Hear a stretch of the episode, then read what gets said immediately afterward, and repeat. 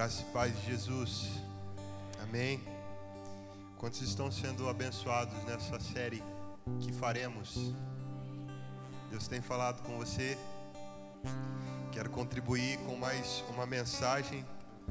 É, domingo que vem é o último domingo desse mês. Nós vamos estar fechando, né? Pastor Hugo vai estar fechando essa série. E o Senhor vem falando comigo durante toda essa semana verdade, de quarta-feira para cá, acerca é, dessa nova postura. O que faremos? E o Senhor tem falado comigo a respeito do, do jovem rico.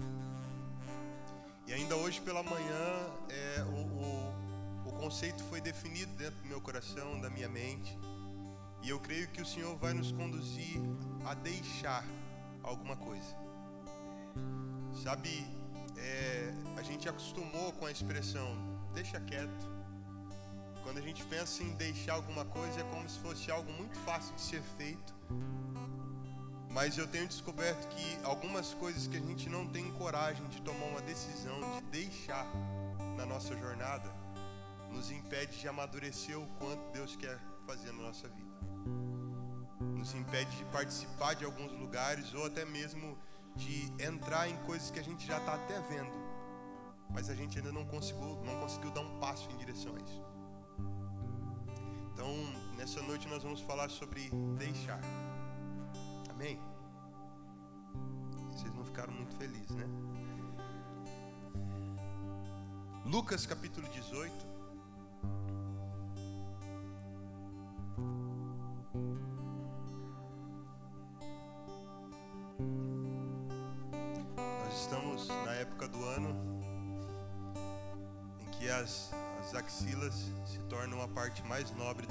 Corpo, né?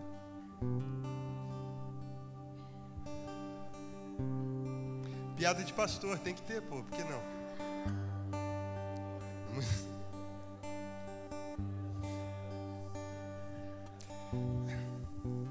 Faz uma história aí, pô.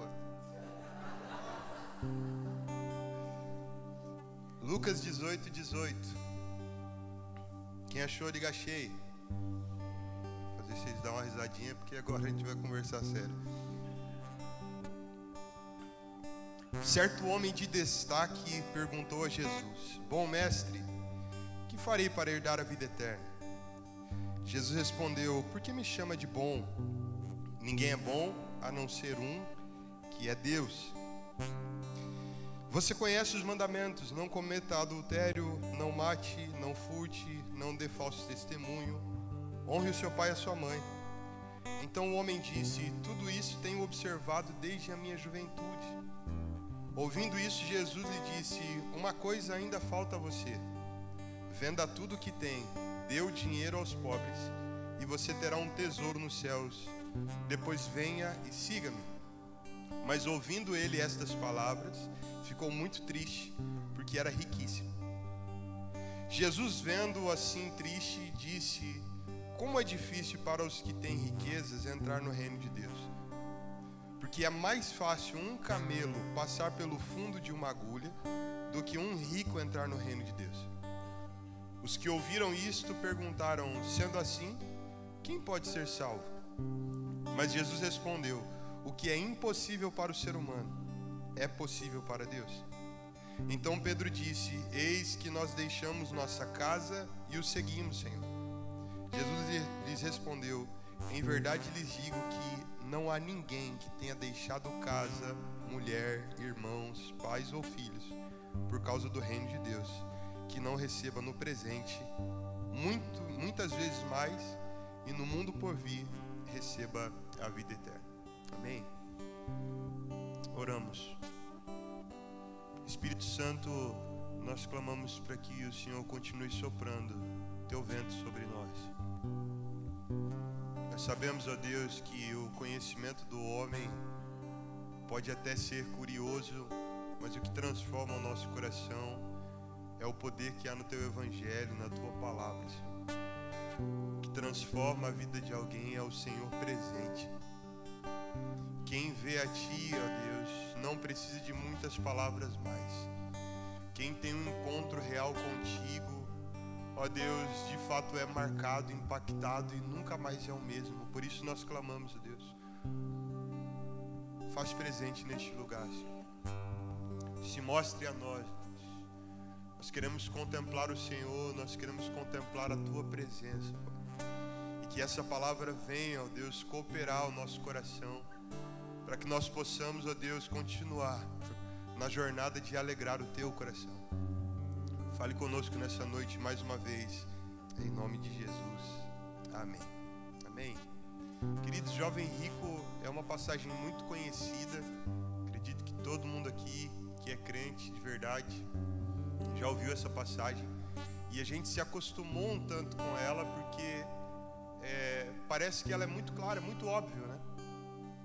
Por que, que o jovem rico ficou triste e não quis seguir a Jesus? Porque Jesus mexeu no dinheiro. E o dinheiro estava no coração, estava num lugar de, de prioridade daquele jovem rico. É desse jeito que o dinheiro não pode estar no nosso coração também. E a gente tem uma convicção de que se nós vivêssemos essa mesma situação que o jovem rico viveu, a gente não ia responder igual o jovem rico. Mas que de, le de letra a gente já ia dizer: não, não, lógico que o mais importante não é o dinheiro, mas é o Senhor. Agora, o que o Senhor começou a, trazer ao meu coração é que todos nós, de alguma maneira, estamos vivendo um quadro muito semelhante a esse aqui. E pode ser que de repente o dinheiro não seja a sua dificuldade de deixar, não seja o lugar de prioridade do seu coração, não esteja ocupando o lugar de prioridade. Mas pode ser que alguma outra coisa esteja. E é nisso que Jesus quer mexer, é nisso que Jesus quer alinhar. Porque coisas assim fazem com que a gente não consiga prosseguir. É, tinha uma ideia que, que estava no meio do, do povo ali, dos judeus, dos fariseus também, e essa era que quem tinha dinheiro, quem era próspero, é, carregava a evidência de ser alguém de Deus, de ser abençoado. Eu sei que você vai lembrar que essa evidência não está só lá atrás, mas a gente vê um pouco disso hoje também. Parece que é mais fácil confiar numa pessoa que fala de Deus, que tem Deus, que tem um ministério e que principalmente tem dinheiro. Parece que vem com, com um toquezinho de disciplina, vem com um toquezinho de organização, de administração. Isso, isso traz a admiração dos nossos olhos. Eles tinham essa ideia da mesma maneira que eles tinham a ideia, igual acontece em João capítulo 9, quando, quando Jesus e os discípulos encontram o cego de nascença. E os discípulos perguntam: E esse aí? Quem pecou? Foi ele ou foram os seus pais? Porque para um homem nascer cego, com certeza Deus está de mal com ele desde o ventre. Foi maldição de Deus. Para alguns isso era bem radical. Se era doente, tinha pecado. Se tinha dinheiro, estava na bênção de Deus. E eu fui juntando as informações aqui das, das dos três momentos em que o jovem rico é, é citado: em Lucas, Marcos e Mateus. E eu descobri que o jovem rico ele não era simplesmente rico, mas fala de um homem que conhecia os mandamentos do Senhor. Mais do que isso, fala de um homem que era intérprete da lei. E nesse texto que nós lemos também vai dizer que ele era um homem de destaque. Então preste atenção, não era um jovenzinho levado, um filhinho de papai. Era um homem de destaque, conhecedor dos mandamentos, intérprete da lei e rico. É esse homem que vai até Jesus para conversar e dizer: Senhor, mestre, ou melhor, bom mestre. E existe um, um, um toquezinho um tanto que sarcástico nesse bom mestre, porque os fariseus, e era uma ideia também muito pertinente ali entre eles, de que não havia nada de bom a não ser que fosse fruto da lei. Tudo que era bom estava na lei. E nesse momento ainda Jesus não estava sendo aceito pelos homens, mas estava sendo provado, tentado. Porque ele falava das coisas dessa lei. Mal sabiam os homens que eles estavam diante da própria lei, né? Vocês estão comigo aqui ou não? Mal sabiam eles que eles estavam diante do Verbo da vida, daquele que era bom. Mas você vê que Jesus não entra na conversa assim. Ele não vem dizendo, então, mas eu sou bom mesmo. Ele fala, não, não, não, por que você está chamando bom? Onde você quer chegar com isso? Bom só existe um, e este é Deus. E aí, a, a pergunta do jovem rico para Jesus é: Senhor, o que eu faço para herdar a vida eterna? Presta atenção, era um homem, vou falar de novo, de destaque, conhecedor dos mandamentos, intérprete da lei, rico. E quando Jesus cita para ele cinco dos mandamentos, e não sei, de repente pode ser só uma coincidência, mas Jesus cita os cinco mandamentos que tinha a ver com a sua relação social, com a nossa relação social. O que eu faço para herdar a vida eterna? Mesmo contendo todas essas coisas, havia no coração deste homem um certo, uma certa dificuldade de, de se sentir completo. Parece que tudo que eu tenho não me, não me tornou completo. Parece que eu não cheguei na salvação, não herdei a vida. Mestre, o que, o que falta? O que, que eu preciso fazer para herdar a vida? E aí Jesus fala para ele: não adulterarás, não matarás, não roubarás, não deis falso testemunho e honre o seu pai e a sua mãe. Aí ele olha para isso e diz: Mas eu já estou cumprindo isso tudo. Na boa, olha para esse momento. Imagina só, alguém que tem tudo isso e que está cumprindo os mandamentos, as suas relações eh, sociais são boas. O que é que está faltando para uma pessoa assim? E a gente vai precisar trabalhar numa medida, queridos, que é, é, a, a exatidão de Deus é algo que nos constrange. Porque a gente é, é quase legal, quase bom. A gente quase que consegue fazer tudo certo, quase. Mas em Deus não existe esse quase. Deus existe uma exatidão. A gente precisa entender que esse quase pode significar totalmente um nada. Porque uma coisa, é, é um, um, exemplo ainda que eu usei pela manhã, a gente deu um pouquinho de risada, mas uma coisa é você estar tá andando com o seu carro e o combustível está ali no cheirinho, né? Aleluia, alguém passa aqui pela prova? O combustível está no cheirinho e aí você fala assim, eu acho que dá. Irmão, quase chegou na igreja, faltou cinco quarteirões. Quase chegou no posto. Estava na cara, quase chegou. Mas empurra cinco quarteirões sem ajuda de ninguém para você ver como é. É difícil. E mesmo sendo difícil, não é o pior dos problemas, porque esse problema a gasolina resolve. Agora imagine alguém que estava enfermo e quase foi curado. Imagine alguém como nós que estamos na jornada da salvação e quase foi salvo.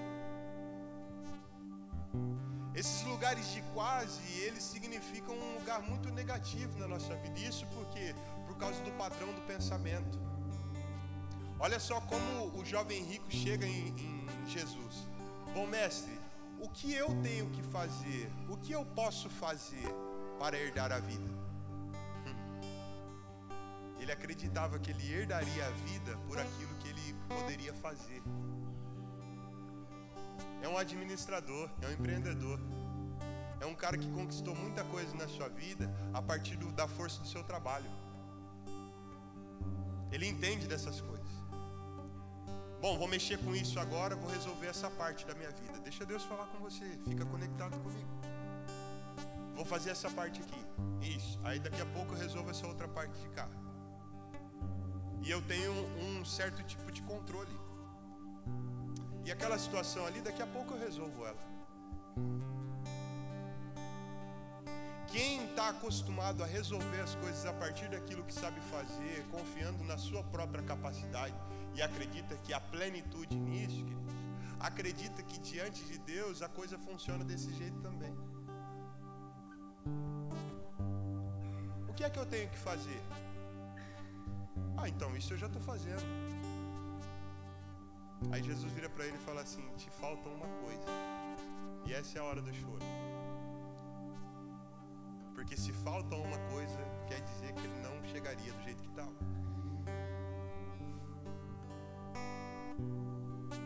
É o cara que estava fazendo tudo, mas também carregava essa mesma sensação. Parece que falta alguma coisa. E aí Jesus vira para ele e fala assim: Vai, vende, vende os seus bens, pegue o dinheiro, dê aos pobres, depois você vai vir e vai me seguir. Estamos juntos?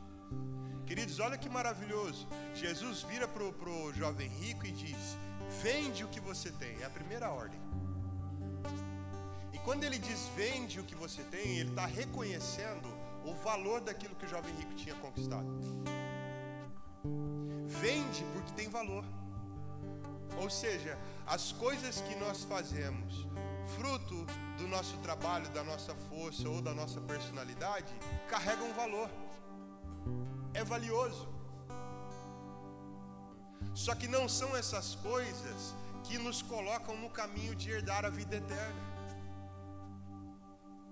É verdade que quem recebe a Jesus Cristo, recebe um toque de Deus, vai ter que se esforçar e muito para viver uma vida em gratidão a Ele a partir daquilo que recebeu de Jesus. Tem um esforço. Mas a gente precisa trocar essa mentalidade de que é a partir daquilo que eu posso fazer, senão a gente vai organizar a vida de acordo com aquilo que a gente acredita que a gente consegue fazer. E isso vai roubar de nós um lugar de dependência em Jesus. Vai, vende tudo que você tem porque tem valor, ok. Mas dá aos pobres, depois você vem e me segue. Aí diz que o jovem rico ficou triste. Olha o que Jesus está propondo. Pega tudo que você faz que tem valor e entrega isso diante de mim e vem e me siga. Porque sou eu que vou conduzir você nessa jornada. Aí o jovem rico teve dificuldade. Aí diz que ele se entristeceu e ele não seguiu a Jesus. E neste momento a gente vai virar aqui a parte 2 da mensagem. E é um momento muito interessante. Sabe aquela conversa séria que você tem com alguém tem gente perto? Aí depois que você termina de conversar sério, essa pessoa sai. Aí vai ter o, o pós. E o pós não é os discípulos olhando para o jovem rico e dizendo assim: É, isso aí é pegar do dinheiro. É, isso aí é. Não, o pós é os discípulos assustados diante de Jesus. Que quando Jesus despede o jovem rico, quando ele sai entristecido, Jesus vira para eles e fala assim: Como é difícil um rico entrar no reino dos céus. Na outra, no outro evangelho, ele vai repetir a mesma expressão. Dificilmente alguém que tem riquezas entra no reino de Deus. E é lógico, queridos, que Jesus não está aqui denominando a riqueza como um pecado. Amém? Se achar que a riqueza é pecado, pode. Manda para cá que a gente vê como santidade. Isso é coisa linda. Maravilhoso. Jesus não estava dizendo que a riqueza era pecado. Mas você vai perceber que, inclusive, a hipérbole que Jesus lança logo depois dessa fala dele, ela é totalmente extrema. Ele disse: é mais fácil um camelo passar no fundo de uma agulha do que um rico entrar no reino dos céus. E a gente tem muitas explicações para isso. Eu mesmo já, já ministrei algo muito bonito falando que o fundo da agulha não se trata da agulha de costurar, mas fala de alguns lugares ah, lá em Jerusalém, nas suas regiões, onde as rochas se encontram e, e fica um, um espaço bem pequenininho. Para o camelo passar, ele tem que soltar as bagagens, tem que entrar por baixo de joelho. Já ministrei bastante isso. E a gente chora quando a gente fala dessas coisas. E para mim não perde o brilho, mas uma coisa eu percebi: Jesus não está trazendo a nossa atenção para o camelo. Ele está trazendo a nossa atenção para uma mensagem. Porque, queridos, é impossível o camelo passar no fundo de uma agulha. Aí a gente não precisa nem ir para Jerusalém. Pode pegar uma agulha de costura e imaginar. Passa um camelo? Não passa. Ele está dizendo, é impossível. É disso que eu estou falando. A gente pode olhar para o camelo e de repente ver um animal de carga. Um animal que bebe muita água e que precisa de água para sobreviver. E aqui a gente pode entrar nesse caminho sobrenatural. Que Jesus é o rio, querido. O rio de águas vivas que nos sustenta. Se a gente não entra nesse lugar com Ele, a nossa vida não é sustentável. É Jesus quem dá manutenção na nossa vida espiritual. É Jesus quem sustenta o vigor da nossa fé. Agora, mudar de um empreendedor, de um homem de destaque, conhecedor dos mandamentos, intérprete da lei, rico, para um camelo,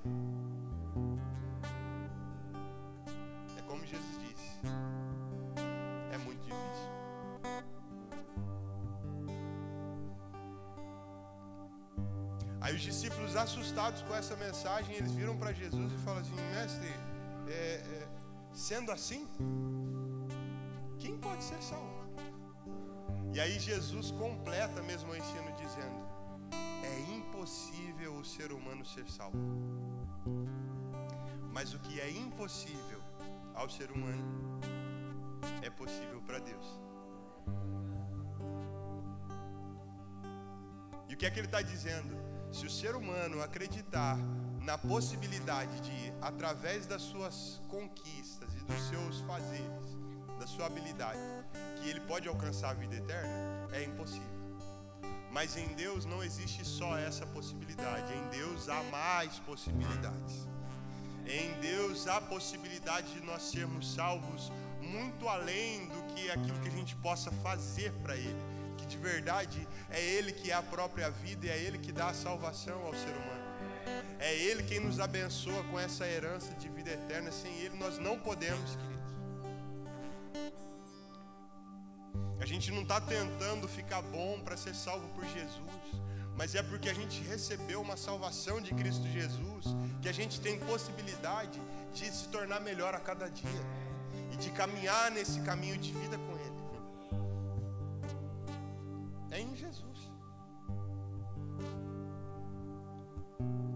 E aí Jesus aperta um pouco mais ainda com os discípulos, dizendo o seguinte: os discípulos, o Pedro, né? De novo vira e fala assim: Senhor, nós deixamos as nossas casas,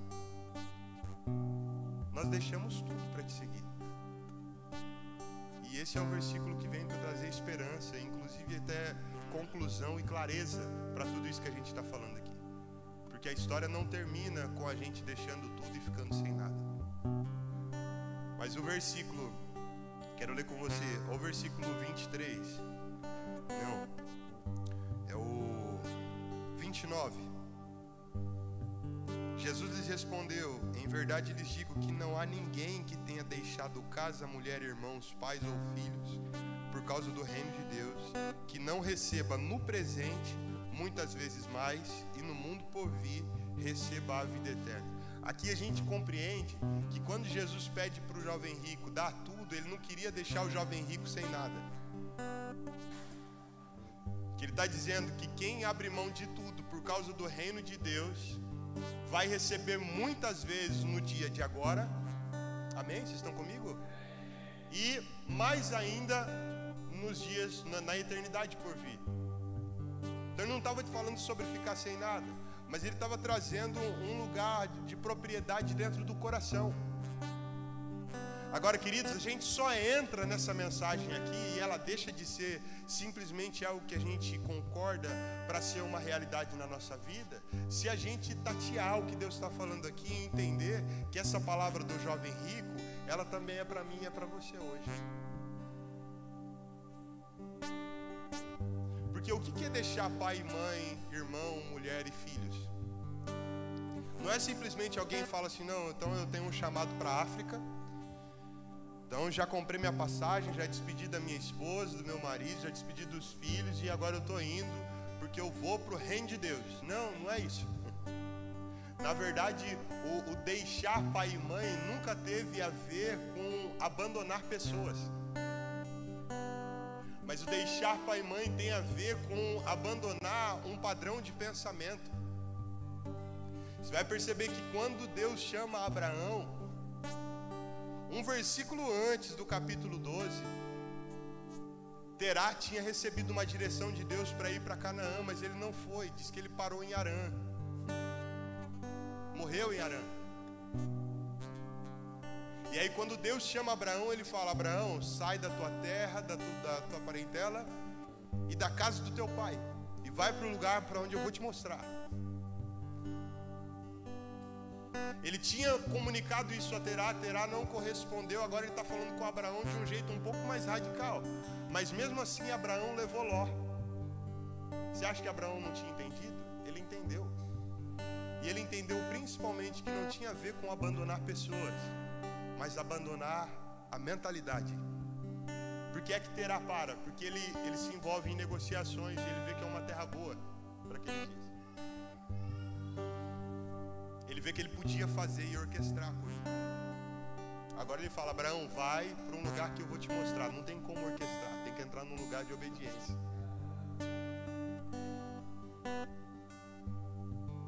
Aí ele leva Ló. Chega um momento da jornada que a criação deles cresce muito e eles começam a ter conflito. Abraão chega num ponto e fala: Ó, escolhe para onde você quer ir. Se for para um lado, eu vou para o outro. E eles se separam. Próximo capítulo tem a, a, a guerra dos quatro reis contra cinco e Ló é preso nessa guerra. Abraão, junto seus 318, vai lá e recupera Ló, porque não tinha atrito, ele não tinha abandonado as pessoas mas tinha deixado a mentalidade. Tanto que quando foi e resgatou Ló, é, foi oferecido para ele algumas coisas, mas ele disse: de maneira alguma, não quero nada. Vocês não podem dizer que foi vocês que enriqueceram Abraão, porque quem é que enriquece Abraão? É o Senhor. Ele já tinha entendido.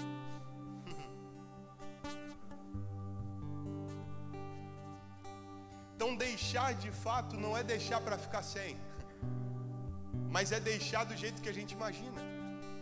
Porque muita coisa na nossa vida a gente inicia assim e entra nesse lugar de, de, de organizador da vida e a gente se perde no meio dessa jornada e fica de fora ou vendo o que Deus tem para fazer, mas não conseguindo acessar. Eu vou entrar um pouquinho um pouco mais perto agora. Você vai perceber que quando Jesus se encontrou com Pedro, Pedro era um pescador. E ele não tirou Pedro da pescaria, mas ele mudou a mentalidade. Antes, os peixes era para a sua própria satisfação. Agora, Pedro se torna um pescador de homens para alegrar e satisfazer o coração de Deus. É um pescador de peixes, mas eu quero fazer de você um pescador de homens. João Batista vem de uma família sacerdotal. E o que é isso? Fala de uma família que carregava a presença de Deus. E ele foi levado por causa de uma palavra a sair fora da sua casa, da, da, com, da comodidade da sua casa, para o deserto. E ele não mudou o segmento sacerdotal. Ele continuou sendo a voz do que clama no deserto e que prepara o caminho do Senhor com um outro padrão de pensamento. Primeiramente, o padrão era: não, nós vamos matar os animais e a partir da morte dos animais haverá perdão dos pecados. João recebe a palavra de Deus e vai para o sacerdotal dizendo: é, quem crer e for batizado, quem se arrepender dos seus pecados e for batizado, vai ser salvo, vai receber perdão. É o mesmo serviço, mas é com uma ótica diferente.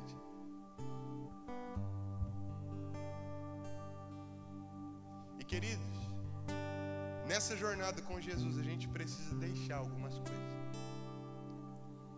E esse deixar não é ficar sem, mas é mudar a maneira de olhar para eles.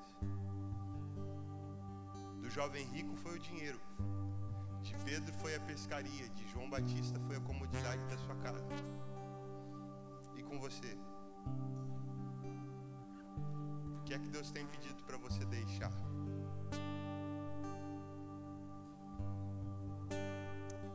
Coisas que a gente acredita que a gente administra bem na nossa vida. A gente dá um jeitinho. Mas, queridos, se fosse o assunto da gasolina acabar, era mais fácil. Mas o assunto aqui é a respeito da vida eterna, é a respeito do nosso caminho. Que faremos, irmãos? Nós vamos deixar. Deixar o que o Espírito Santo faz tempo que está falando com a gente. Deixa isso. Abandona isso. Deixa, decida deixar. O jeito de pensar, o jeito de olhar, o jeito de administrar, ou de repente tem até a ver com algo mais prático, com um pecado mesmo. Tem a ver com uma desobediência. Poderia citar aqui 1 Samuel no capítulo 13. Olha só que interessante, de repente isso vai, vai até ajudar a gente a chegar nesse lugar no coração. Mas eu quero que você já vá pensando aí o que é que o Espírito Santo tem falado com você para você deixar. Tinha um combinado do profeta Samuel com Saul, dizendo assim: Olha, vai contra os Amonitas e me espera. Depois de sete dias eu vou chegar para a gente oferecer um holocausto a Deus.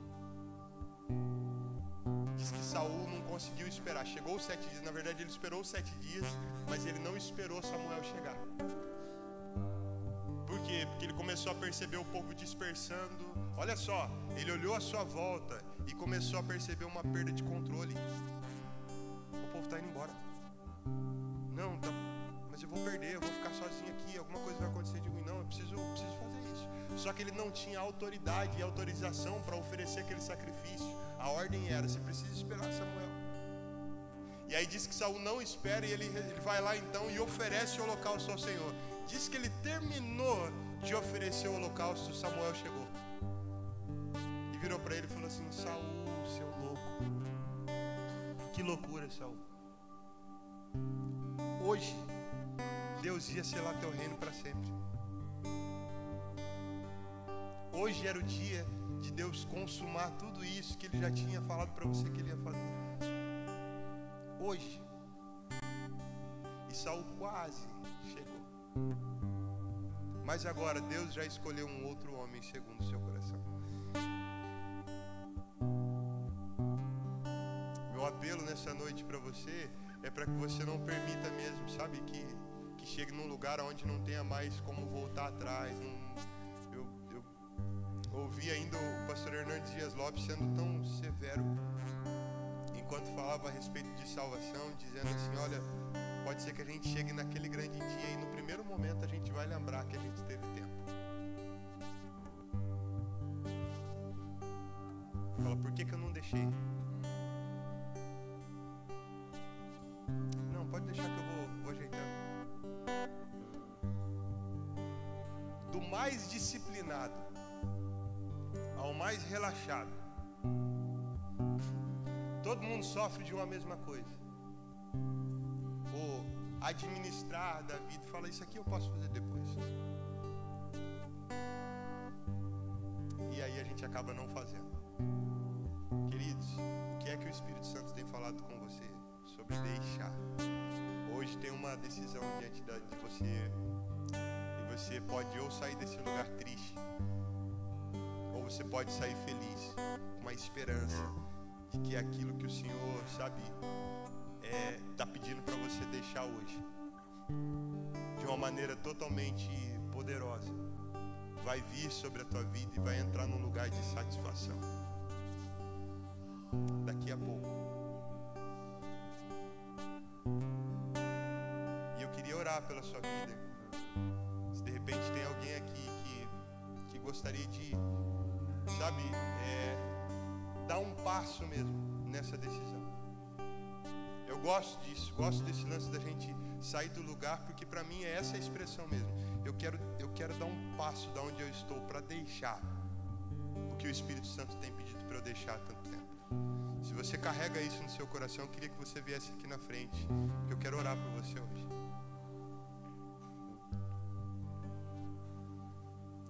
Hoje é dia de deixar.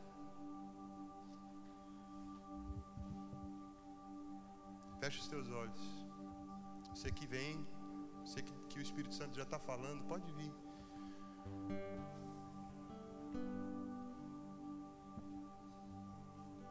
Tem tantos homens na Bíblia que viveram essas coisas, queridos. Tantos homens. A gente vai olhar para Moisés, o próprio Moisés. Moisés, porque você não santificou o meu nome, você não vai entrar na terra que eu prometi ao meu povo. Mas ó, você vai ver. Oh, queridos, que coisa dura olhar para aquilo que Deus prometeu e não conseguir acessar. Porque não deixou.